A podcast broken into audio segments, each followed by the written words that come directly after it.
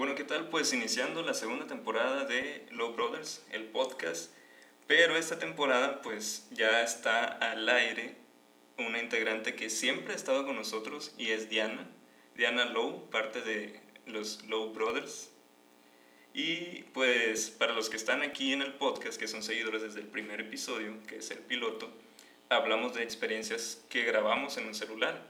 Entonces no sé si ustedes están familiarizados, pero cuando ella y yo teníamos como 10, 8 años, este, pues intentábamos ver videos que están en YouTube que decían aparición de duendes o brujas en tal cosa. Y pues la verdad en su tiempo y los borrachos que estaban en YouTube eran lo que más, el auge, pues era lo que más se miraba y pues era lo que queríamos imitar. En ese video pues intentamos grabar una casa que decíamos que está embrujada y se ve algo en el video. Lástima pues que no tenemos ese celular ni el video, pero pues se puede decir que así es como inició eso. Diana es como el quinto Pirul, o sea, siempre está en un programa, pero pues no está así al aire. Y pues aquí con nosotros, Diana, ¿cómo estás? Estoy muy, muy bien, muy feliz de poder salir al aire, por fin, ya para conocerlos y que me conozcan oficialmente en el programa. Eh, aficionada a la fotografía, eres fotógrafa, ¿no? O sea, ¿qué más nos puedes decir para que te ubique estos escuchas? Pues a mí me gusta muchísimo el arte, soy muy fan del arte, me gusta eh, captar los momentos en distintas formas, por ejemplo en fotografía, pintura, y a través de esto pues vamos reflejando lo que estamos viviendo en, en, este punto histórico de nuestra vida. Es lo que más me gusta del arte, yo creo que refleja nuestra época, lo que vivimos en, en la vida diaria y pues yo creo que es lo que más me identifica como persona. O sea que te consideras un artista en cambio a, a como una etiqueta que estuviera... Sí, porque me gusta mucho crear cosas, ya sea a través de la escritura, pintura, eh, diseños, fotografía, me gusta mucho el jugar con los colores y todo eso, entonces sí, yo creo que sí soy un artista. Creo que todos, ¿no? Pero pues cada quien como que se pone su... Etiqueta, por así decirlo. Sí, sí, porque es más fácil. Yo pienso que en cierta parte todos somos artistas porque todos siempre estamos creando cosas de distintas formas y al momento de que usas tu imaginación para crear algo, entonces ya somos artistas. Oye, y recordando lo que había mencionado anteriormente de, de las brujas y todo eso, ¿te acuerdas un poco más o menos de cómo era eso? Eh, de cómo lo vivimos, sí, porque fue algo muy impactante para, para nosotros como niños. Y pues eh, también me gustan mucho los temas sobre, sobre las brujas o los brujos, la magia y todo eso, entonces... La hechicería y esas cosas. Pues las creencias, las creencias que hay en los distintos pueblos o distintas partes de México, entonces sí me, me identifico mucho con eso, yo creo que desde niños, ¿no? Y, y es interesante, ¿no? Que como que sea más aquí en México esas cosas, ¿no? O sea, lo que es más Latinoamérica, ¿sabes? Como que siempre está eso de que, ah, yo conozco un chamán, que conozco este medicina alternativa con hierbas y esas cosas, pues cosas que países de primer mundo como que no. Y aquí como que sí, bueno, creo que más toda Latinoamérica, ¿no? Sí, es que yo creo que es algo más que todo cultural porque pues eh, siempre está que la abuelita, que la tía, que nos dicen de que... Las limpias, ¿no? Ajá, o si te cortaste, ven y ponte tal remedio casero y desde entonces yo creo que pues las culturas van creciendo junto con las generaciones. Y hablando de eso, tenías un tema, me comentaste sobre las bolas de fuego, ¿no? O sea, que es como tipo brujas, o sea, no saben si es magia o es algo que viene del espacio, si simplemente es un mito también, ¿no? O sea, era algo que se está diciendo. Hablar sobre las brujas en, en México, pues siempre se relaciona mucho con las bolas de fuego. No sé si, si alguien que nos escuche eh, se identifique con esto, ya que en México, por ejemplo, siempre se dice que las brujas eh, toman formas de animales o bolas de fuego para trasladarse de un lugar a otro, que si las lechuzas, que si ciertas aves o pues en este caso las bolitas de fuego. Es curioso porque yo siempre escuchaba cuando salía con mis amigos que si pasaba una lechuza decían que a cierta hora de la noche decían que era una bruja y que la tenías que maldecir para que tuvieras buena suerte sí se dice, ciertas creencias dicen eso y que captan energías y que van y te vigilan y cosas así, pero pues en realidad yo no creo mucho en eso ya que pues como todos son animalitos que igual eh, pues son de la parte de la naturaleza, como todo.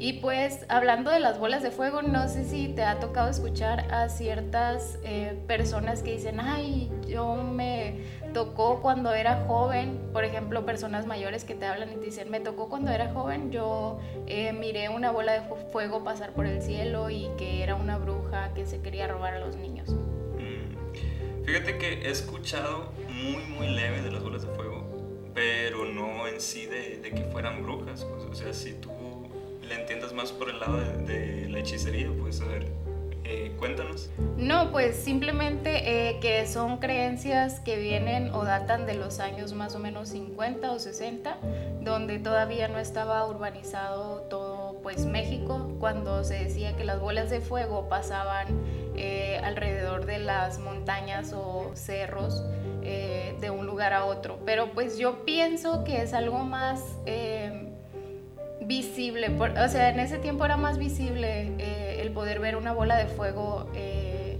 ya que no había tanta urbanización o tantas luces eh, de ciudad. Sí, pues porque es común de que te vas a... Hace poquito fuiste a una sierra, ¿no? Oh, sí, a una sierra. Sí, me contaron que ahí este, de noche se miraba todo el, el cielo así estrellado padre, pues muy fácil de observar. Tal vez en esos, en esos años, como no estaba tan iluminado, no había tanta contaminación. Se podía apreciar más cosas que pasan en el cielo. Sí, así es. Entonces, en esos años yo creo que más que nada era eso que las personas eh, creían pues porque ellos lograban ver más cosas que en esta época pues no se logran ver a simple vista. ¿Cómo puedes ver una bola de fuego? Pues eh, si nos vamos a ese tema, de antes, pues era la pregunta, ¿cómo es que está esa cosa quemándose en el cielo? Pues, o sea, ¿cómo es que llega ahí? ¿Cómo es que lo puedes ver que está en el cielo y que cae? Pero cuando cae, que cae. O sea, comúnmente nadie ha sabido en dónde cae una bola de fuego. Pues es que la creencia de la gente era cuando miraban las bolas de fuego caer, eh, todos se resguardaban o, intentaban no salir porque pues obviamente se miraban más que nada en la noche, intentaban no salir para, para no ser atrapados por estos eh, seres que les llamaban brujas o, o, que les llamaban magos, no sé. Eh, porque supuestamente se dice que eran brujas que tenían como unos ritos satánicos alrededor de una fogata y por eso tomaban formas de, de, bolas de fuego para poder trasladarse de un lugar a otro y así poder alimentarse. Entonces estas personas eh, se resguardaban y cuando llegaban a, a, ciertos lugares que las miraban pasar, pues eh, la gente ya estaba como que protegida, por así decirse, ¿no? O sea que si la gente se resguardaba, o sea, no, no le pasaba nada. Era como el tema de los vampiros, ¿no? Está la creencia que si tú estás en tu casa, el vampiro no puede entrar a menos de que sea invitado, ¿no? Algo así. Así es. E igual eh, siempre protegiéndose con cosas de de los crucifijos y esto. Esos son más que nada creencias, nosotros no estamos afirmando ni negando nada porque pues son cosas que que uno lee o ve o escucha en ciertas regiones ¿no? de México.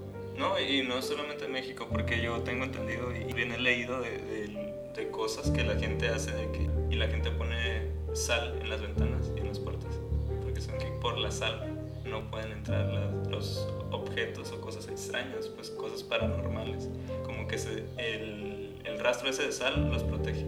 Es que lo que yo tengo entendido... Eh, es que la sal es como purificación. La sal se toma como purificación de algo, eh, de algo malo, entonces la sal te limpia de, cosas de cosas malas, vaya. Tanto se puede usar para el bien como se puede usar para el mal. Entonces, pues como son creencias, uno pues no sabe, ¿no? Entonces, también, fíjate que eh, hablando otra vez del tema de cuando llegaban las brujas a los pueblos o que la gente los miraba, siempre se identificaban más que se alimentaban de la sangre de los borrachos, esos indigentes que andaban en las calles a ciertas horas de la noche o gente que no tenía donde dormir. Eh, se alimentaban de la sangre de estas personas o bien se alimentaban de la sangre de los bebés recién nacidos y que por eso supuestamente se los robaban. Entonces las mamás siempre tenían que estar al pendiente de los bebés porque cuando una bruja llegaba a una casa se supone que dormía la mamá con un canto y al bebé se lo llevaba. Entonces, pues ahí tendríamos que checar, ¿no? Mm. Porque sí, es, es, es como un tema fuerte, pero pues igual como digo, data de los años 50, no había mucho con qué documentar. Eh, por ejemplo, ahora que tenemos los teléfonos celulares, las videocámaras o las cámaras fotográficas, en ese entonces no teníamos como que mucho acceso a, a ciertas herramientas para poder documentar estas cosas, ¿no? Pero se me hace raro, ¿no? Te, te imaginas que llega alguien, te saca plática, te duermes y ya no está tu hijo, pues ya es como que tétrico, pues. No, como se me hace como una historia de marinero que dicen de las sirenas, pues. Que las atraía un canto y de repente nomás quedaba uno en la tripulación y ya todos se habían caído. Pues es que como te digo aquí, eh, no era tanto que les hablaran las brujas a las mamás, sino que escuchaban cierto tipo de cantos, igual que como dicen con las sirenas. Entonces este canto las arrullaba y pues les daba mucho sueño. Y los bebés pues comenzaban a llorar y entonces era cuando las mamás reaccionaban y ya miraban supuestamente a, a cierto ente o bruja queriéndose llevar a su bebé. Ah, ok, en forma de... Aquí supuestamente se presentaban en forma de entes, mujeres con mal aspecto, eh, pero no, no se presentaban directamente, por ejemplo, si dejaban las ventanas abiertas o si dejaban, como antes las ventanas, como el día de ahora, no tenían protecciones o, o las puertas no tenían protecciones de, de fierro, por así decirse, eh, pues podías entrar fácilmente ¿no? a una casa. Entonces, si, si te descuidabas en este aspecto, pues supuestamente los entes entraban y, y se llevaban a tu bebé o se alimentaban de la sangre de él. de las personas que estaban ahí, como los borrachos, pues que estaban ahí cerca. Sí, entonces como era, e- era más que nada con personas que no podían defenderse. Eh, se, se alimentaban de ellos y pues como no, nadie podía decir nada porque, porque eran vulnerables, entonces era a quienes pasaban a... Oye, y también me recuerda que ahorita que dijiste los borrachos, que casi siempre cuando uno se emborrachaba bien feo de esos sujetos de los que estamos hablando, que si les pasa algo sobrenatural, como que la gente le decía, sí, pues es que estás muy borracho, pero está entendido que el alcohol no te hace alucinar, pues. Ajá, pero pues es que antes, como te digo, no teníamos tanto acceso a la información como el día de ahora y pensaban que porque estaba borracho la persona ya no, ya no cumplía con sus facultades. Ajá, Entonces, sí, sí. eh, si bien decían de que, ay, está borracho, no le hagas caso porque pues es como si estuviera... Loco, pues como que Ajá. lo tiraban a loco porque estaba borracho. Así es, exactamente, eso pasaba. Y por eso pues mucha gente no les creía que miraban cosas o, o así. O tal vez los mismos entes sabían eso, ¿no? De pues está borracho, aquí no me puedo cuidar. Y hacían lo que hacían delante de ellos, ¿no? Ok. Eh, bueno, y también eh, quería aclarar un, un punto porque se dice que hay brujas buenas y malas, ¿no? En este caso sería como que eh, la creencia, eh, bueno, hay muchos distintos tipos de creencias y religiones y todos, todas esas que pues se respetan, ¿no? Todo eso. Pero se dice que hay brujas buenas y que hay brujas malas, que hay brujas buenas que eh, por ejemplo, se dedican a cuidar, a sanar, a ayudar a las personas por medio de, de, eh, hierbas y cosas así. Y pues las brujas malas, que eran estas, ¿no? Que hacían rituales con, con Satanás o con cierto tipo de demonios para poder entonces eh, alimentar toda su magia, ¿no? Entonces, pues no sé, se me hace algo muy curioso cómo, cómo utilizaban eh, o se utiliza la magia para ciertas cosas buenas o malas. Ya depende de- del tipo de persona que sea. O el tipo de brujo o bruja. ¿Nunca has visto la serie de The Witcher de Netflix? En realidad no, no soy mucho de ver series porque pues siento que nomás me siento a ver una serie ya me quita mucho tiempo porque no descanso hasta terminarla. Ah, pues en, en esa serie acaban de decir lo que acabas de describir. O sea, ahí hay como una tipo academia de, de brujos, de hechiceros, pues que no son tan- tanto brujos en sí. Y entonces agarran a mujeres que nacen con el don, pues. Pero las mujeres que eran más débiles en esa academia se iban por el camino de la magia del caos, pues. Que era hacer como cosas malas y tenían más poder, pues. Pero pues no era la magia que les tenían que enseñar, pues. Y ahí es donde se difiere de, de las brujas malas y las brujas buenas. pues. Qué curioso que menciones eso porque yo tengo otra idea de la magia del caos, que es, por ejemplo, eh, si te hacen brujería o sabes que te están haciendo algún trabajo de brujería o algo así, tu mente actúa para que el universo eh, te lo haga realidad. No sé qué tan cierto. Es como un tipo de ley de la atracción. Ajá, algo así. Eso tengo entendido que es la magia del caos, más como digo, hay muchos diferentes tipos de fuentes y creencias, pues no sé cuál, cuál sea la verdadera, ¿no? Sí, es que siempre con el paso del tiempo se va distorsionando un poquito más, un poquito más. Inclusive ya con esta plática que tenemos tú y yo la estamos distorsionando a nuestra manera de, de captarlo, pues. Sí, porque cada cabeza es un mundo, igual si lo escribimos en un libro tal vez si la gente nos lo cree. Entonces, pues ahí ya difiere de la percepción de cada quien. Bueno, eh, no sé si recuerdes hablando de estos temas, ¿no? Ya eh, que hace un par de meses eh, fuimos a un cementerio buscando cierto tipo de trabajo simplemente por ah, curiosidad. bueno, pues no sé si quieres compartir algo que, que, hayas vivido en ese momento o... Ah, pues mira, lo que sí me acuerdo de cuando fuimos ahí al panteón, que por cierto está Karim, que Karim es una escucha desde primer episodio del podcast y que siempre dice que le gusta y siempre lo comparte en sus redes sociales. Pues Karim estaba con nosotros, que fue el que nos llevó, ¿te acuerdas? Sí. Lo que más me acuerdo, Diana, es que cuando pasamos por una tumba que como que iban a poner un muerto, estaba como abierta, ¿no? Como para que como que iban a poner una caja. Lo habían sacado. O lo habían sacado, ok. Bueno, pero estaba el, el hoyo, pues. Que cuando paso por ahí se siente energía, ¿no? Tú también la sentiste. Sí, pues puede ser una energía, pero, o sea... Una tensión. Eso, esa es la palabra, que vas entrando y se siente como... Como que sentías como que traías algo y te salías de ese pedazo y ya no se sentía igual.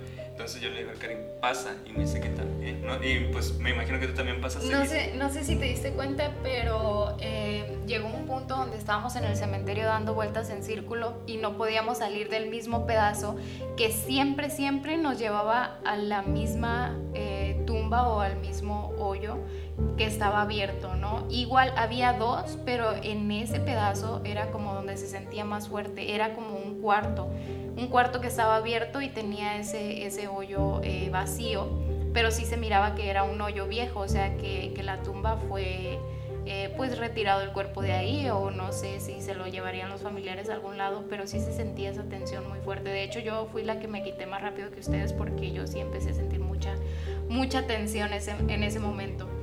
Pues haz de cuenta que para los que no, no sepan, pues fuimos a un cementerio que es como que se puede decir muy rural, ¿no? O sea, no es como un cementerio de alguna ciudad que tiene sus pasillitos ni nada. Es un cementerio del municipio, pues, o sea, es de uso público, no es como que un cementerio privado. Y, están tumbas como unas muy, muy pegadas sobre las otras o unas cruzadas por las otras como si fuera un juego de Tetris, pues de que hay unas que están horizontales y otras verticales por donde mismo, pues. Entonces, para moverte ahí como que andas sacándole por las tumbas y es ahí donde nosotros terminamos yendo como queriéndonos mover del cementerio, pero como que el camino nos llevaba al mismo pedazo. Como que hacía que fuéramos en círculos, pero pasamos por la misma tumba como varias veces. Pues. Ajá, entonces ya era cuando ya empezamos a sentir como que mucha la tensión donde ya estaba oscureciendo y, ya no podíamos salir del mismo pedazo.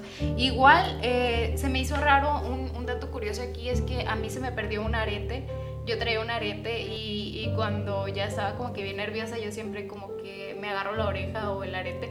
Entonces me di cuenta que no, lo, que no traía el arete, siendo que pues son de brochecitos y y se batalla mucho para quitarse, ¿no? Pero como para que te lo hubiera quitado Ajá, era como para que me lo hubiera quitado alguien y yo ya no lo traía, entonces me empecé a sentir como muy nerviosa. Dije, bueno, si alguien de aquí se quedó con mi arete, se lo regalo, yo ya no lo quiero. No me interesa.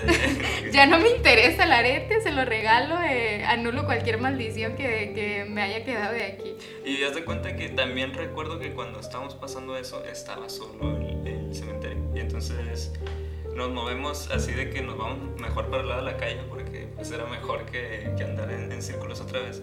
Y como a los cinco minutos que será, como que ya empezamos a ver gente. fue como si fuera un tipo bucle en un momento de que como si estuviéramos solos en el cementerio. Y de repente ya. Porque de hecho, eh, no sé si te diste cuenta que donde estábamos parados escuchábamos gente y íbamos hacia donde escuchábamos la gente, pero no había nadie. Entonces donde, donde llegábamos, escuchábamos la gente hacia donde nosotros, hacia donde nosotros veníamos, pues, o sea, del lugar de donde nosotros veníamos y era como, como un eco que nos llevaba y nos traía y nosotros intentando salir de ahí, pero no podíamos. Y al final ni, ni pudimos tomar foto de nada, nomás la experiencia. Pues. ni siquiera pudimos captar nada y, y, o sea, tampoco era como que íbamos como que muy sugestionados porque pues íbamos como que en busca de, de ciertos trabajos que, que, había, ¿no? Que la gente dice, ah, no, pues que me encontré tal cosa o así, queríamos documentar a ver si encontrábamos algo, porque pues por así decirlo somos como que medio fans de las exploraciones urbanas. Y aparte que estábamos descargando Randonáutica, no sé si te acuerdas que nos decía que para esos rumbos había algo. Ajá. Y dijimos, pues para allá está el panteón, mejor vamos al panteón y ya vemos qué encontramos. Porque hay mucha gente que ha encontrado cosas de brujería, ¿no? Así como tipo amarres que cositas ahí con fotos de alguien rasgado. Sí, que fotos, que prendas de ropa o, o, o, frascos con ciertas cosas o sustancias. Entonces nosotros por mera curiosidad ha sido así como que nos gusta explorar ciertos lugares o nos gusta eh, ver qué es lo que hay, descubrir si en realidad hay fantasmas o no hay fantasmas, pues siempre estamos como que muy interesados en esos temas, ¿no? Para, para buscar un poquito la verdad. Y como te digo, pues una vez, una vez que buscamos eh, la verdad ya es como que, ah, ok, eh, tal ruido lo escuchamos porque pasó un animal o tal ruido o tal figura fue porque, no sé, las sombras de los árboles se movieron o hubo mucho aire en ese momento. Entonces siempre estamos, ajá, siempre estamos buscando no estar sugestionados con esos temas y pues ya son como que, como que más familiares para nosotros. Y como que crecimos con ese fanatismo, no sé, o cultura de creer en esas cosas y que nos llamaron la atención. Bueno, más que nada que nos llamen la atención porque sabemos que no todo es cierto, pero pues tampoco descartamos, perdón, que, que pues eh, sea real o sea mentira. Pues como yo siempre he dicho, pues por algo están esas historias, cuando no más como una invención de una persona. Y si te das cuenta, hay algo similar en varias partes del mundo, pues, y donde dices, está raro, pues. Sí, es que casi siempre, como digo, eh, va creciendo de cultura en cultura y pues como sabemos que eh, siempre estamos como que eh, a lo que los demás dicen o, nos vamos fanatizando, por así decirlo, en, en ciertos aspectos, en ciertas creencias. por ejemplo, hubo un tiempo, no sé si te acuerdas, como que en los 2000 más o menos, que se creía mucho en lo que era el chupacabras. Entonces todas las personas era como de que, ay, el chupacabras. Otra, eh, otra eh, creencia que estuvo en otros años fue la de la llorona, que, que todos... Yo digo que esa siempre va a estar, o sea, que siempre se escuchó y hasta la fecha de ahora ya es un clásico de todas las historias urbanas. Y hay muchas versiones de la llorona. Pues. Sí, de hecho hay, hay otra versión, es, de, es de un eh, no recuerdo cómo se llama, pero mm, era como de un niño que igual cuando lo escuchabas eh, lejos, eh, era que estaba cerca o cuando lo escuchabas cerca era que estaba lejos. Entonces así se dice que cuando la llorona grita o llora es porque si la escuchas lejos está cerca y si la escuchas cerca es porque no tienes que preocuparte, anda lejos. Mm, eso es interesante. Sí, pero casi siempre no sé si te has dado cuenta que se dice que la llorona eh, se escucha al, a la orilla de, de, un río o de un lugar donde, hay, agua. porque, y también a cierta hora. Ajá, porque supuestamente ahogó a sus hijos. Entonces, eh, pues ahí, ahí hay que checar, ¿no? Como que... Eh, porque imagínense para que haya una llorona en cada, en cada pueblito, en cada estado de, del país, pues está canijo, ¿no? Como que muchas han de haber ahogado a sus hijos, entonces. Así que usted ya sabe, si escucha cerquita la llorona, va a ser el garrafón con agua y ya estará más protegido. No, tiene que alejarse del agua, ¿no? Ah, ok, ok. Yo pensé que si no había agua ya para tomar, no. ya como que estaba más a gusto. Tiene que, tiene que haber como que un, un lugar donde haya agua cerca, por ejemplo, los canales de riego para las tierras o... O sea que todos los pueblos ya se pudieron, o sea, siempre... Se podría decir, pues entonces como que anda devagando de lugar en lugar y hay temporadas que te toca y hay temporadas que no te toca. Mm, ok. Así es que pues para saber cuándo le toca a uno, quién sabe, mejor hay que cuidarse, ¿no? Lleve siempre su, su protección. Lleve su sal, Quiere su sal, su crucifijo, lo, en lo que usted crea. O ramitas. No sé para qué sirven, pero gente las usa. Hay ramitas de protección. Órale. Y su pata de conejo, ¿no? Que dicen también. Esas son creencias como que de suerte, yo creo. Ah, pues tendrá suerte de no verla, pues. bueno, pues sí. Sí, pues eh, siempre, como digo, cada creencia o cada pueblo tiene su cultura distinta. Por ejemplo, nosotros podemos creer eh, la versión de la llorona o de una bruja de diferente forma en la que se cree para el norte o para el sur del país. Entonces, pues ya depende de cada quien cómo crea las cosas. Ok. Bueno, y con esto que nos despedimos. Sí, yo creo que nos vamos a despedir, eh, dejar como que otra platiquita para otro momento, más... Hasta la próxima semana. Sí, una platiquita de café. Vamos a hacer una platiquita de café hablando de ciertos temas que pues van siendo igual. Eh, cosas que uno cree, cosas que no cree. Vamos a tratar de desmenuzar el pollo, como quien dice. Y a continuación, pues voy a escuchar entonces a Beto dando su conclusión y su punto de vista sobre lo que acabamos de decir aquí. Bueno amigos, fue un gusto verlos. Beto, bueno, continuamos contigo. Que nos escuchen.